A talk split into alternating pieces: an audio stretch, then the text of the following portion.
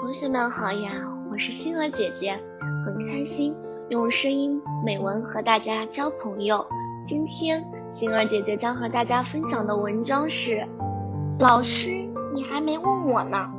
今天吃过午饭，我正忙着收拾，一文小朋友跑过来对我说：“老师，子旭踩到我脚了。”由于我正忙着干活，随便问了句：“他向你道歉了吗？”英文说：“说了。”我说：“哦，那不就行了吗？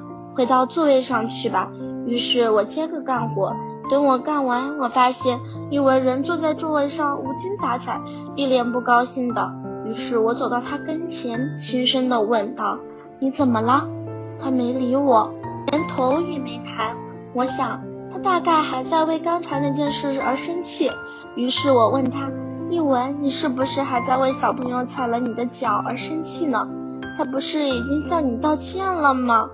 一文抬起头，两眼泪汪汪的说：“老师，你还没问我的脚疼不疼呢。”子旭道歉后还说我是根脏细胞呢。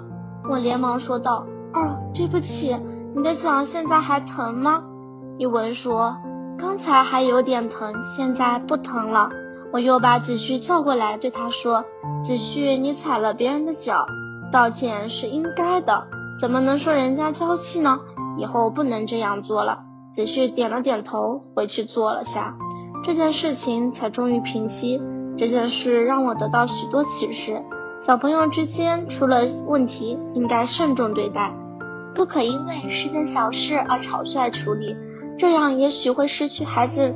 向你敞开心扉的机会，教师应该关心、理解孩子们的心理感受。今天的分享到这里就结束了，也期待小朋友们给星儿姐姐留言或者投稿自己的美文与我分享，让更多人倾听儿时的心声。我们下次再见。